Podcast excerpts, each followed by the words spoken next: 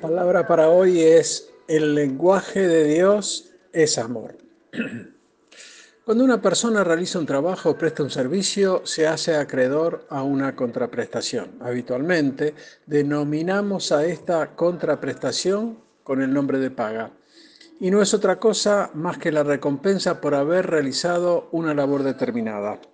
Con esto en mente, vayamos a lo que el apóstol Pablo nos dice en Romanos 6:23, que dice así, porque la paga del pecado es muerte, mas la dádiva de Dios es vida eterna en Cristo Jesús, Señor nuestro.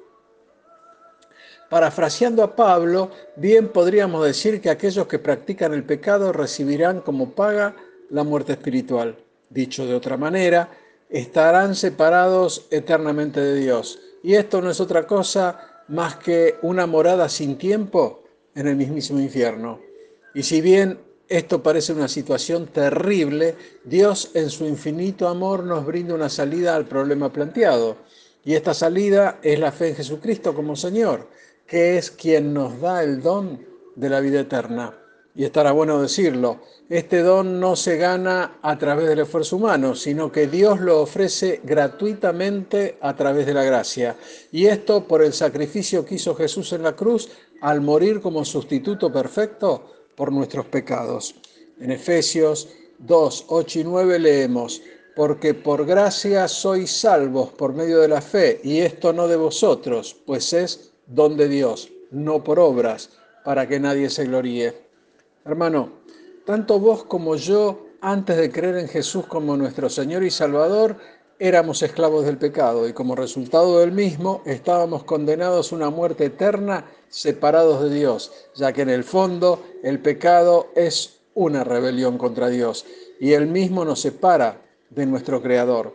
Nosotros sabemos que la vida está en Dios, por lo cual cuando pecamos nos separamos de Dios y como resultado de esto nos apartamos de la verdadera vida. Estará bueno aclarar que el significado de la palabra muerte es separación. Por lo tanto, cuando pecamos experimentaremos la muerte espiritual, que no es otra cosa más que la separación con Dios. Y aquí se valen un par de acotaciones. Uno, el pecado no resulta inmediatamente en la muerte física, sino más bien en morir espiritualmente.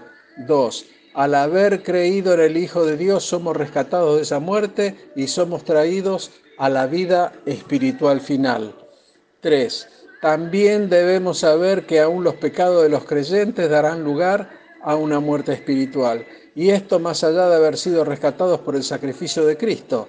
Hermano, si pecamos no estaremos exentos de las consecuencias naturales de una relación rota con el Padre.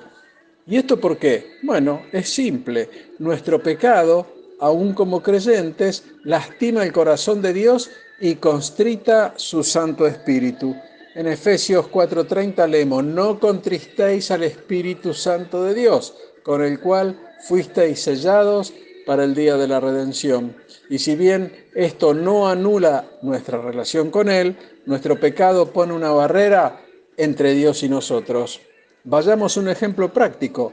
Un niño desobedece a su padre y la relación entre ambos se tensa. Y si bien el padre ama al niño y quiere lo mejor para él, muy probablemente le imponga un castigo, pero nunca dejará de ser su hijo. Y esto aunque el niño experimente algunas consecuencias, como ser desconfianza, culpa, disciplina y cosas similares. En última instancia, la relación se restaura, pero generalmente primero viene el dolor.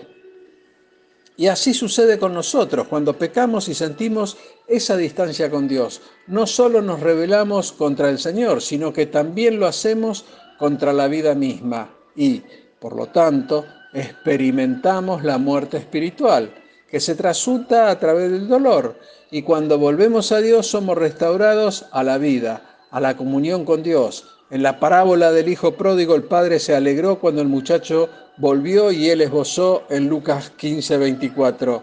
Este mi hijo muerto era y ha revivido, se había perdido y es hallado. Y aquí podríamos preguntarnos, ¿cómo podemos evitar la paga del pecado y escapar de la muerte espiritual? Y la respuesta es, primero debemos poner nuestra fe en Cristo, ya que solo Él puede salvarnos luego debemos obedecerle, ya que nuestra obediencia nos llevará a vivir una experiencia inigualable a su lado como seguidores de Cristo. Somos libres para vivir en obediencia a Dios y pasar por el proceso de santificación. Y como parte de esa misma santificación, comenzamos a experimentar la vida eterna. Y esto aunque estemos en esta tierra. Y finalmente pasaremos a la eternidad con Dios. Hermano, Dios se sacrificó a sí mismo al enviar a Jesucristo para que muera por los pecados de toda la humanidad. Dios asumió el riesgo y soportó el dolor cuando puso todos los pecados del mundo sobre los hombros de su Hijo. Y esto lo hizo porque el lenguaje de Dios es amor. Y la pregunta es, ¿cuánto vale ese amor de Dios que se hizo sacrificio por nosotros? En Juan 15.3 leemos, nadie tiene mayor amor que este, uno que ponga su vida por sus amigos. Y para concluir con el mensaje podríamos preguntarnos, ¿qué significa que la dádiva de Dios es la vida eterna? Y la respuesta es que el pecado condena al ser humano al castigo eterno, pero Dios, en su infinito amor, nos dio esta gran dádiva, que es Cristo muriendo en la cruz por nosotros. Y cuando confiamos en ese sacrificio somos salvados de la condenación por nuestros pecados y además heredamos la vida eterna. Este es el glorioso mensaje de salvación en Cristo Jesús. Dios te bendice. Amén.